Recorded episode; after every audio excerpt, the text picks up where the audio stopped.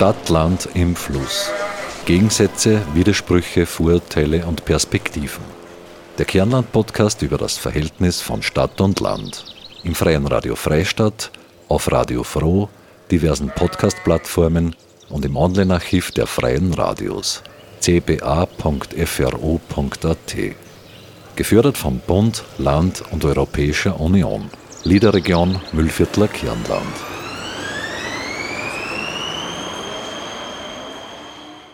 Molière soll gesagt haben, die Dinge haben nur den Wert, den man ihnen verleiht. Besonders sichtbar wird das bei Dingen, die alltäglich sind, bei Dingen, von denen man ausgeht, dass sie einfach da sind. Schau aus deinem Fenster, was siehst du? Vielleicht einen Baum?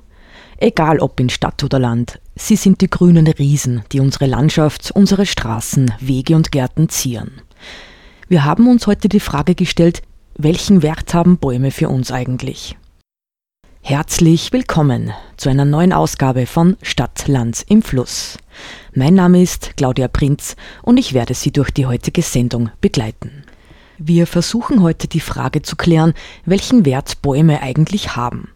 Da gibt es mal den Wert des Rohstoffes Holz, den forstwirtschaftlichen Wert, den ästhetischen Wert, die Wertsteigerung unseres Wohlbefindens, den Bäume auf uns haben, den ökologischen Wert. Was ein Baum wert ist, kann man auf vielfältige Weise bestimmen und da ist es wieder ein großer Unterschied, ob der Baum in der Stadt oder am Land steht, ob er inmitten einer Betonwüste steht oder im Wald. Die meisten Bäume stehen im Wald. Wir haben mit Günter Affenzeller gesprochen. Er ist Forstberater bei der Landwirtschaftskammer Freistadt. Meine Kollegin Marita Koppensteiner führte das Gespräch und hat ihn gefragt, wie man eigentlich den Wert eines Baumes forstwirtschaftlich berechnen kann. Also besser ist vielleicht, wenn man nicht von einem Einzelbaum redet, sondern vom gesamten Wald. Äh, da gibt es ähm, verschiedene Methoden. Also die gängigste ist äh, das sogenannte Sachwertverfahren. Ähm, da hat man den Ansatz, wenn die Bäume jung sind, geht man von den Gestehungskosten aus. Also was kostet mich die Aufforstung zum Beispiel, eine gesicherte. Ähm, und wenn man jetzt quasi 100 Jahre weitergeht, bis zur Umtriebszeit sozusagen, dann was äh, kann ich für diesen Baum oder Wald dann lukrieren. Das heißt, das ist der sogenannte erntekostenfreie Abtriebserlös, also sprich Holzpreis minus Erntekosten. Das ist sozusagen, wie man das bewertet. Das ist jetzt rein jetzt von der, von der rechnerischen Seite aus. Ähm, es gibt aber auch, ich kann mich nur erinnern, äh, Professor Schwarzbauer hat einmal gesagt, dass die, die Briten haben einmal die Wohlfahrtsfunktion versucht zu bewerten, äh, indem sie quasi den Wert äh, des Waldes mit allen Kosten aller Psychopharmaka, die in einem Jahr verkauft werden, gegenübergestellt. Also, aber das sind halt schon ja, sehr spezielle Ansätze. Welchen Stellenwert hat jetzt eigentlich Baumschutz, Biodiversität, Artenvielfalt, Klimafitness heute für die Forstwirtschaft? Ja, einen immensen und er steigt kontinuierlich, ähm, weil das geht ja eigentlich auch Hand in Hand mit, mit äh, in einer wirtschaftlichen Seite aus. Das heißt, es geht ja in erster Linie auch darum, ähm, den Baum zu ernten, wann, wann ich das für richtig halte äh, und nicht so wie es, sage ich mal, in den letzten Jahren oft da war, dass mir das mehr oder weniger vorgegeben worden ist von Trockenheit, von Käfer, von Wind etc. Das heißt, äh, je höher, ich, äh, je höher die Artenvielfalt ist äh, und je fitter die Bäume sind oder je breiter, sage ich mal, man aufgestellt ist, desto eher ähm, habe ich keine großen Kalamitäten, also große Schäden und ich kann quasi ernten, wenn ich es will und nicht wenn es mir die Natur vorgibt. Mhm. Ist jetzt aktuell gerade ein Investitionspaket von der Bundesregierung in Form von einem Waldfonds geschnürt worden. 350 Millionen dotiert, für Oberösterreich glaube ich 40 Millionen, die zur Verfügung stehen. Und da geht es ja genau um diese Unterstützungsmaßnahmen für klimafittere Wälder. Da geht es insbesondere auch um Entschädigungen für Borkenkäfer, Schadflächen, verstärkte Förderung, Wiederaufforstung, Jungwuchspflege, aber genauso auch Waldbrandprävention, Forstschutz und so weiter.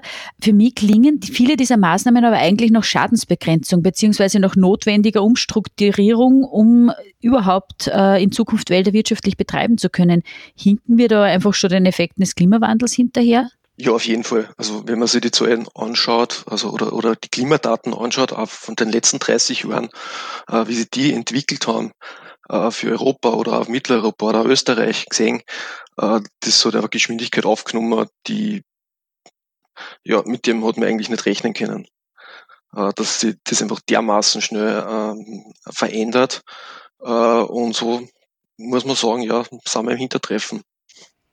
Weil die ganzen Aufforstungen, die man jetzt ja macht, wo man sagt, jetzt machen wir einen Mischwald, ich meine, bis das wirklich ein Wald ist, da vergängen ja Jahrzehnte. Ja, also eins muss man sagen, die Natur hat natürlich schon die, die Jahre oder Jahrzehnte davor das geändert. Also wenn man sich Baumartenzusammensetzungen anschaut von der Waldinventur, dann hat es diese Veränderung schon laufend gegeben. Ja. Das ist jetzt nur, dass man ähm, aktiv nur mehr ähm, Baumarten einbringt oder die Diversität ausbaut und die Baumarten streut. Es sind ja Mischwälder eigentlich viel schwieriger zu bewirtschaften, wie so jetzt diese klassische Fichtenmonokultur, äh, sind aber natürlich für Artenvielfalt, Klima, wie wir jetzt eh schon gesagt haben, Resistenz von Schädlingen viel besser. Ist das jetzt erst kürzlich, dass da in der Forstwirtschaft ein Umdenken stattfindet? Ja, bis jetzt war das einfach auch nicht das große Thema, muss man sagen. Oder was heißt bis jetzt? Sagen wir mal, gehen wir 30 Jahre zurück. Ja. Äh, und eins muss man auch dazu sagen, also die Fichte zum Beispiel, die quasi die Hauptbaumart und wichtigste Baumart ist in Österreich und nach wie vor ist, ja, die hat auch sehr eine, ähm, eine hohe genetische Amplitude. Ja. Äh, das heißt, das hat auch relativ lange gut funktioniert und das, das ist auch breit aufgestellt. Ja. Es ist einfach nur, ja, wie soll man sagen, aufgrund der Geschwindigkeit, die ich vorher angesprochen habe, wie sich das Klima halt verändert hat, passt das halt nicht mehr gut zusammen. Mhm. Das heißt, da merkt man jetzt erst wirklich, was Wald oder was Bäume eigentlich für einen Wert für uns haben. Absolut. Und das ist auch, mm, insbesondere jetzt in Corona-Zeiten zum Beispiel, äh, sieht man, was er noch für andere Funktionen auch hat. Äh, ich glaube, es waren noch nie so viele Leute draußen unterwegs, was auch gut ist, ähm, und den Wald auch als Erholungsraum nutzen. Mhm. Was macht für dich persönlich den Wert eines Baumes aus? Ja, also ich finde es faszinierend, dass er einfach so viele verschiedene Sachen, nicht Baum, sondern wiederum Wald, dass er so viele Facetten bietet und äh, einfach so viele Sachen abdeckt. Ja. Zuerst einmal ist er, glaube ich, auch schön anzuschauen, ein Wald oder ein Baum. Äh, hält sich, oder ich zumindest, halte mich gerne im Wald auf. Äh, es ist äh, kühler, äh, wenn es heiß ist und er schützt auch vor Kälte. Es ist halt Natur auf der einen Seite, produziert Sauerstoff speichert Wasser ähm, und dann habe ich noch immer quasi, kann ich den nur nutzen, ähm, kann man Möbel draus bauen, kann das Holz selber verwenden und nach 100, 200, 300 Jahren, wenn es da ausgedient hat, kann ich es noch immer nutzen für, für energetische Zwecke. Also das fasziniert mich schon. Darum beschäftige ich jetzt mit seit 25 Jahren ungefähr mit der Thematik und ich bin noch immer sehr zufrieden damit. Jetzt ist es natürlich äh, ein Baum in der Stadt oder ein Baum am Land, hat ganz andere Funktionen, ganz andere Herausforderungen, mit denen umgehen lernen muss oder umgehen muss. Äh, würdest du grundsätzlich jetzt sagen, dass ein Baum in der Stadt oder am Land mehr wert ist? Das ist ein bisschen schwierig zu beantworten, weil er eigentlich eine andere Aufgabe oder einen Aufgabenschwerpunkt aus meiner Sicht. Also im, im, im städtischen Bereich geht es wirklich um Kühlung. Ja. Ähm, das heißt, äh, wenn ich jetzt, angenommen, ich hätte in einer Großstadt, wo sehr viel Beton ist äh, oder Asphalt ist und ich hätte jetzt da keinerlei Bäume, ja, da wird das massiv ansteigen, ja, die Temperatur. Ja, ich glaube, es wird sogar so weit sein, dass man es fast nicht mehr aushält. Äh, das, ist, das ist dort mehr oder weniger die Kernaufgabe. Ja, oder auch, wenn man jetzt ganze Parks hat, die, die das natürlich äh, in einem größeren Stil bieten können ja, im, im ländlichen Bereich, da sagen wir, hat man dieses Problem nicht in, in dem Ausmaß. Ja. Ich tue mir jetzt irgendwie hart, das abzuwiegen, wo, wo ist es jetzt wichtiger. Ja. Wie gesagt, der, der Wald hat mehrere Funktionen. Wenn man jetzt ins ländliche, im ländlichen Bereich ginge, wie im, im Gebirge, wo, wo die Schutzfunktion quasi immer mehr in den Fokus rückt. Das ist natürlich auch immens, immens wichtig. Ja. Oder auch die Wasserspeicherfähigkeit. Ja. Also wenn man beispielsweise, wir hätten keinen Wald, dann, dann werden teilweise wir Wien überschwemmt. Ja. Das würde untergehen. Äh, ich tue mir da jetzt irgendwie hart, zu bewerten. oder abzuwiegen. ja. Es ist ja gar nicht wichtig, jetzt zu sagen, da ist wichtig oder, oder wenig wichtig. Was man einfach merkt, ist, äh, dass eigentlich ohne Baum war man ziemlich aufgeschmissen. So ist es. Stimmt. Ich meine, es geht auch zum Teil auch noch weiter, ähm, quasi in den südlichen Bereichen, wo äh, teilweise Agroforestry äh, quasi betrieben wird, äh, wo einfach der Wald auch so weit schützt, dass ich dort nur äh, landwirtschaftliche Produkte anbauen kann, weil sonst wird es einfach zu heiß sein. Ja. Also ja, es ist schon ein Wunderding, muss man schon sagen. Das war Günther Affenzeller, Forstberater bei der Landwirtschaftskammer Freistadt, über den Wert und die Bedeutung der Bäume bzw. des Waldes. Auch im forstwirtschaftlichen Bereich geht es also nicht nur darum, wie viel Holz man ernten kann. Auch hier setzt man stark auf Klimafitness und Zukunftsträchtigkeit. Der Wert, den Bäume für unsere Lebensqualität, unser Klima und unsere Umwelt haben, ist unbezahlbar. Lebendigen Organismen wie Bäumen einen monetären Wert zu geben, ist schwierig, weil was rechnet man ein? Den Preis, den man für die Jungpflanze bezahlt hat? Die Arbeitszeit, die man fürs Laubrechen hineingesteckt hat? Ein großer Baum ist im Garten ein Schattenspender, schützt vor Staub und Lärm, bietet Tieren einen Lebensraum und viel mehr. Eigentlich kann man dem kein Preisschild anheften. Dennoch muss bei Bäumen manchmal der Baumwert ermittelt werden. Beispielsweise im Schadensfall, wenn die Versicherung für einen entstandenen Schaden aufkommen soll, dann braucht es einen Fachmann, der den Wert des Baumes ermittelt. Wir haben mit dem Baumpfleger und Tree Technician Kevin Koppensteiner über Baumwertsermittlung gesprochen. Wann braucht man eine Baumwertermittlung? Ja, Im Normalfall wird es im Schadensfall gemacht, wenn jetzt ein Baum zum Beispiel durch einen Unfall, Autounfall oder so zerstört wird oder mutwillig von wem beschädigt wird. Und da geht es dann um die Versicherungssumme. Genau. Da versucht man den Baum dem Baum einen monetären Wert zu geben. Dabei geht es nicht um irgendwelche sentimentalen Werte, sondern da geht es darum, welche Funktionen der Baum an dem Standort erfüllt hat und wie lange es dauern wird, bis das der neue Baum diese Funktionen wieder erfüllen kann. Von welchen Summen spricht man da? Was kann so ein Baum wert sein? Das kann relativ viel werden, je nachdem, wie groß der Baum ist, wie alt der Baum war. Äh, es wird ein relativ großer Baum nachgepflanzt und es wird dann berechnet praktisch, äh, wie viel Pflegeaufwand äh, notwendig ist, bis dass der wieder dort ist. Das heißt, das, da wird der Pflegeaufwand dann teilweise für 50 Jahre oder so gerechnet. Und da können schon 50.000 bis 100.000 Euro rauskommen. Wer macht Baumwertermittlungen? Wer ist da zuständig? Ja, da gibt es Baumsachverständige, die im Normalfall nach der Methode Koch den Baumwert ermitteln. Muss eigentlich jeder Baum gepflegt werden? Bäume müssen grundsätzlich nicht unbedingt gepflegt werden.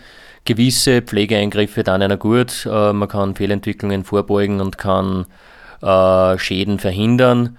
Die meisten Pflegeeingriffe wären aber dadurch notwendig, dass Bäume einfach im urbanen Raum gepflanzt werden und dass Probleme mit Menschen gibt, dass der Baum zu groß wird, dass der Baum zu gefährlich wird. Welche Bäume sind für dich persönlich am wertvollsten? Ja, für mich sind alle Bäume wertvoll. Allerdings würde ich sagen, der Stadtbaum hat nochmal einen ganz besonderen Wert, weil es in der Stadt einfach sowieso wenig Grün gibt und weil der Stadtbaum sehr, sehr viele Funktionen erfüllt. Der Baumpfleger und Tree Technician Kevin Koppensteiner über den Wert von Bäumen in der Baumwertermittlung. Besondere Bäume können also einen ganz schönen Batzen Geld wert sein, der weit über den Wert des Holzes hinausgeht. Aber nicht jeder Baum ist so ein Juwel. Nicht jedem Baum wird so viel Wert beigemessen. Dass aber auch diese Bäume schützenswert sind, dafür plädiert die Linzer Baumrettungsinitiative. Sie setzt sich für die Bäume in Linz ein und machte anlässlich einer kürzlich stattgefundenen Baumbesetzung in Linz wieder einmal von sich reden. Im Auftrag der ASFINAG wurden Bäume gefällt und unsachgemäß stark eingekürzt bzw. gekappt. Durch die Baumbesetzungsaktion aufmerksam geworden, setzte sich Umweltministerin Leonore Gewessler dafür ein, dass die Maßnahmen vorerst gestoppt wurden. Meine Kollegin Marita Koppensteiner hat mit Welf Ortbauer von der Linzer Baumrettungsinitiative gesprochen. Welchen Wert haben Bäume für die Linzer Baumrettungsinitiative? Ja, Bäume sind aus verschiedenen Aspekten für die Menschen von Bedeutung. Äh, nicht nur materiell, sondern auch ideell Und äh, ein Dichter hat einmal gesagt, Bäume sind Gedichte, die die Erde in den Himmel schreibt. Und äh, viele Literaten haben sich damit beschäftigt, aber in der Stadt besonders äh, haben sie natürlich einen äh, großen Wert und einen besonderen Wert. Sie haben Einfluss auf das Mikroklima, filtern Schadstoffe, mildern Hitze, haben positive Wirkung auf physische und psychische Gesundheit der Menschen. Und der Mensch braucht eben Bäume zu seinem Wohlergehen. Der Baum braucht keine Menschen. Also, ja, äh, das ist einfach so, dass er eher schadet äh, und jetzt eben ist, glaube ich, ein Maß erreicht, wo es wirklich darum geht, fast um jeden Baum kämpfen zu müssen. Und Bäume sind so gesehen von unschätzbaren Wert, der von den meisten nicht erkannt wird. Und erst langsam reift in Zeiten wie diesen die Erkenntnis, dass wir an diesem Schatz Raubbau begehen und uns damit selber schädigen. Und außer dem ideellen Wert geht es natürlich auch um materielle Werte. Und da geht leider die Kosten-Nutzen-Rechnung in Zeiten der massiven Verbauung und der Versiegelung bislang immer zu Lasten der Natur. Und warum ist es, dass das so unterschätzt wird oder nicht geschätzt wird? Ja, weil sich kaum wer darüber Gedanken macht, was ein Baum eigentlich leistet und diese Leistung der Natur als selbstverständlich angesehen wird. Der Baum wird auch meist als störend angesehen, steht im Weg, macht Schmutz und Schatten und ist vielen lästig. Vielleicht auch deswegen, weil wir äh, so ähnlich wie bei den Wasservorräten noch im Überfluss mit diesem Gut leben. In heißen südlichen Gebieten denkt man nämlich genau umgekehrt. Dort wird ein Baum gehegt und oft als heilig verehrt, wie es in Urzeiten auch bei uns ja so war. Aber jetzt haben wir ein Bewusstsein der Gleichgültigkeit und der Ignoranz seitens der Mehrheit der Bevölkerung auf der einen Seite und der Gier und der Bauwut auf der anderen Seite und dann zusätzlich ein bürokratisches System, äh, das nach Vorgaben handelt, bei denen Bäume also eher gefällt als erhalten werden. Äh, da gibt's Haftungsfragen und äh, ja, die Behörde hat Angst, dass sie geklagt und zur Verantwortung gezogen wird. Da besteht irgendein ein Ungleichverhältnis, äh, also auch wieder zulasten der Natur. Hm. Ja, aber dass Bäume im städtischen Raum geschnitten oder auch gefällt werden, das ist ja nicht zu vermeiden. Was ist euch da als Baumrettungsinitiative jetzt wichtig dabei? Da sind wir eben draufgekommen, also eigentlich soll es uns ja gar nicht geben, aber auf, aufgrund so verschiedener Vorfälle äh, sind wir eben draufgekommen, dass äh, sehr viele gesunde Bäume auch äh, da dieser sogenannten Pflegeunterfällung zum Opfer fallen. Äh, und es ist leider im Moment noch so, dass Fällen einfach billiger ist als Pflegen. Und wir sagen, Pflege und die Fällung ist mit Augenmaß zu betreiben. Und da wird eben sehr viel übers Ziel hinausgeschossen.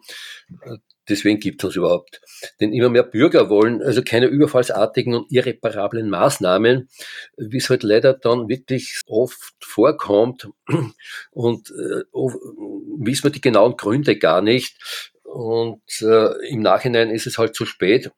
Und äh, da haben wir also doch dann einige Anlassfälle gehabt, wie zum Beispiel die Gleisner Allee, wo auch äh, die Jugendlichen dann wirklich auf die Bäume geklettert sind und sagt, so, so geht das nicht.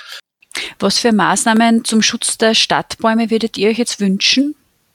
Einfach zu sagen, man darf keine Bäume mehr umschneiden, wird nicht die Lösung sein. Nein, nein, nein, gar nicht. Nein, es kommt immer auf die Gespräche drauf an. Äh, man muss eben wissen, was passiert. Und das ist diese Unklarheit, die dann äh, oft zu Unmut führt. Äh, wir haben jetzt mit der Stadt Linz für die Bäume auf dem öffentlichen Gut eine Vereinbarung getroffen, dass wir also äh, immer erfahren, was wird gemacht. Wir kriegen eine Baumfellliste und dass kranke Bäume, äh, wo wirklich alles verloren ist, äh, umgemacht werden, das steht ja überhaupt nicht zur Debatte. Ja, das ist jetzt also jetzt Zusammenarbeit äh, im, mit öffentlichen äh, Bäumen auf öffentlichem Gut, aber wie schaut das aus? Bäume im privaten Raum, da gibt es ja noch gar nichts. Wäre da ein Baumschutzgesetz, ähnlich wie es es eben schon in Wien oder ich glaube ja in Graz gibt, äh, Wäre das da sinnvoll? Äh, das ist immer die Frage. Äh, wenn man hört, so, es wird ein Baumschutzgesetz erlassen, dann ist natürlich die berechtigte Sorge der Politiker, naja, da machen die Privaten äh, um was geht, was noch geht. Nur jetzt haben wir eh so einen Fall, dass ja nicht mehr viel da ist. Und wir können in den privaten Bereich, also kann niemand eingreifen, auch die Politik nicht. Äh, Eigentum ist Eigentum und äh, ein Grundeigentümer kann mit seinem Baum machen, was er will. Es gibt kein Patentrezept, sagen wir so. Und man kann nicht alles gesetzlich regeln. Aber dass irgendwie was geschehen muss, äh, um, um eben eine Bewusstseinsänderung auch bei privaten und vor allem Wohnungsgenossenschaften und äh, ja, also diesen Systemerhalt dann, das rennt einfach ab nach einem System, äh, wo zum Schluss der Baum eher gefällt wird als erhalten. Äh, das wird einfach vergeben. Es liegt oft an der Befehlskette. Also der Auftraggeber, haben wir gerade einen Fall erlebt, der sagt so, äh, also er will diese Bäume quasi nur pflegen, schneiden, fachgerecht schneiden und das landet dann nach einer Befehlskette bei irgendeiner Firma, die nicht die richtigen Fachleute dazu hat und äh, der Baum wird verstümmelt oder überhaupt umgemacht und äh, dann kommen wir drauf, das war eigentlich gar nicht angeschafft. Das ist jetzt natürlich praktisch eigentlich ein Missverständnis. Oft weiß man ja die Hintergründe hinter den Maßnahmen nicht. Äh, wenn jetzt da zum Beispiel irgendein Kronensicherungsschnitt vorgenommen wird, der schaut arg aus für einen Baum, verhindert aber die Fällung des Baumes eigentlich, entsteht ein Habitat, es schaut aber arg aus im ersten Blick. Äh, wie eng arbeitet ihr da mit, äh, mit der Stadt Linz, mit Baumkundigen, also Baumpflegern, Baumsachverständigen zusammen, äh, um da praktisch den Hintergrund bei den Bäumen zu kennen oder vorher zu wissen? Ja, mit der Stadt funktioniert das eigentlich sehr gut. Dort sind ja die Fachleute auch, mit denen man dann drüber sprechen kann. Aber im Grunde, wenn man auf der Ebene von Sachverständigen sprechen kann, äh, wir sind ja Laien äh, und äh, wollen einfach nur wissen, was da passiert und wer was macht. Und das ist ganz klar, fachgerechter Rückschnitt bringt was. Und da haben alle was davon. Aber in letzter Zeit mehren sich eben, offenbar gibt es da Billiganbieter bei den Firmen, die das dann ausführen, die Fälle, dass also zurückgeschnitten wird, dass der Baum äh, ja nur mehr ein Skelett ist und man sieht, das ist nicht, nicht fachgerecht passiert. Äh, wir haben jetzt den Fall da eben bei der Asfalthacker, äh, bei der Autobahnabfahrt Unionstraßen, da kann man das live besichtigen, wo sie dann selber zugegeben haben. Also das wollten sie nicht, äh, aber zu spät. Mhm. Wann entscheidet sie jetzt einzugreifen? Ja, wenn wir Anrufe kriegen, wenn wir was sehen, es, es geht ja dann wirklich oft um, um Minuten. Da stehen die Baumaschinen schon da oder die Fellmaschinen und äh, wir sagen halt, ja, wenn man früher drüber redet, beziehungsweise die Beteiligten wissen, was da eigentlich passiert, dann äh, geht, würde das alles viel problemloser gehen. Äh, viele Maßnahmen sieht man ja ein es soll halt mit Augenmaß äh, passieren. Mhm. Und wir sind keine rebellischen Aktivisten. Und so diese Baumbesetzungen sind dann wirklich das allerletzte Mittel, ähm, um, um auf was aufmerksam zu machen. Und äh, da freuen wir uns, dass also die Jugend da eigentlich dann doch äh, einsieht, äh, dass sie da was machen kann. Mhm. Würden Sie persönlich jetzt sagen, dass ein Baum in der Stadt oder ein Baum am Land mehr wert ist? Ich glaube, das kann man so schwer beurteilen. Es gibt eben, wie gesagt, außer dem materiellen Wert äh, dann ideelle Werte und äh, ein, ein Baum bei einem Martau wird ja oder ist früher denkmalgeschützt worden. Und wie man am Beispiel Steiermark sieht, wo die Hunderte oder Tausende äh, denkmalgeschützte Bäume haben, ähm, das bringt sogar dem Tourismus was. Das werden oft Pilgerstätten äh, und sind schön in der Landschaft anzusehen. Insofern wäre ein Baumschutzgesetz also schon gut, um solche Denkmäler zu erhalten und nicht wie bei uns in Oberösterreich. Äh, leider wird also da auch der Naturschutz etwas ausgehöhlt. Es ist kein Geld da, also diese Denkmäler zu erhalten und zu pflegen und es wird kaum mehr was, was ich gehört habe, also jetzt besonders geschützt. Dann kommt es halt an, wie wird er gepflegt und da kann man am Baum wirklich also sehr, sehr viele Lebensjahre schenken. Welf Ortbauer von der Linzer Baumrettungsinitiative war das. Er hat mit meiner Kollegin Marita Koppensteiner gesprochen. Welchen Wert haben also unsere Bäume? Sie sind Rohstofflieferanten, Schattenspender, Staub, Lärmfilter, Sauerstoffproduzenten, Klimaanlagen und Naherholungszonen. Fest steht, dass diese grünen Multitalente von unschätzbarem Wert sind, ob nun in Euro oder Wohlbefinden gemessen. Und damit kommen wir auch schon zu unserer Rubrik zur Quaste Weggezogene, Zurückgekommene. Diesmal mit Florian Hassler, einem Zurquasten, der das Müllviertel heiß liebt, wenn da nicht die ganzen Hügel wären. Zurquaste, Weggezogene, Zurückgekommene. Ja, hallo, ich bin der Florian aus Neumarkt im Mühlkreis. Ich feiere heuer mein zehnjähriges Jubiläum in Oberösterreich. Ich bin also sozusagen ein Zurgroaster. Ursprünglich komme ich aus dem Eichfeld. Das ist ein, so ein geografisch gesehen ein Becken im Murtal. Die bekanntesten Orte dort sind Knittelfeld, Spielberg, Zeltweg und Judenburg.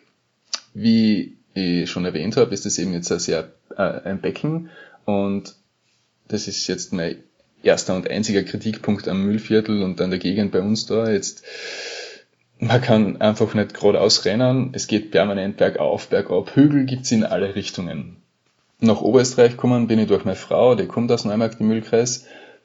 Wir haben uns von Graz aus äh, einige Orte bezüglich ihrer öffentlichen Anbindung nach Linz und die Grundstückspreise angeschaut und eines Tages hat dann die Oma angerufen und gemeint, da gibt's ein Haus, das steht zu Verkauf. Und ich glaube, wir sind dann relativ zügig mit den Kindern am Sofa und der Waschmaschine nach Neumarkt gezogen. Ich komme jetzt aus einem äh, relativ kleinen Ort im Eichfeld und genieße darum die kleinstrukturierte, familiäre Atmosphäre in Neumarkt. Das fängt an bei der, bei der, beim Einkaufen, wenn ich im Ort zum Nah und Frisch gehe, dann äh, ist, fühlt sich das ganz anders an, äh, wie wenn ich in Freistadt zum Hofer gehe. Das ist, das fängt beim Grüßen an und das zieht sich eigentlich durch alle Lebensbereiche durch. Also wenn ich was von der Gemeinde brauche, dann äh, funktioniert das genauso unkompliziert, wie wenn ich äh, beim Friseur anrufe und wenn, wenn ich einen guten Zeitpunkt erwische, dann kriege ich fünf Minuten später einen Termin. Das ist eigentlich schon ziemlich cool. Äh, es gibt da für praktisch alle Lebensbereiche irgendwie Vereine, also ein sehr reges Vereinsleben. Man, man kann sich wahnsinnig schnell ins Ortsleben integrieren. Was ich als ITler sehr schätze, ist Hagenberg und der Softwarepark. Das sind, da habe ich praktisch ein Jobparadies direkt vor der Haustür dazugekommen. Ich brauche nicht nach Linz pendeln und kann da mit dem Fahrrad hinfahren, praktisch zwei Drittel vom Jahr. Äh, manchmal laufe ich auch hin. Apropos Laufen, ich bin also sehr gern laufend unterwegs und was mir landschaftlich jetzt voll gut gefällt, ist das das Gusental, also das Tal, in dem die kleine Gusen fließt mit dem Pferdeeisenbahnwanderweg und diesem Bahnwärterhäusl, das ist, da kann man ein paar Kilometer sehr, sehr eben dahin laufen. Es ist sehr ruhig, es ist voll schön da. Das war Florian Hassler über seine Liebe zum Müllviertel, wenn da nicht die ganzen Hügel wären.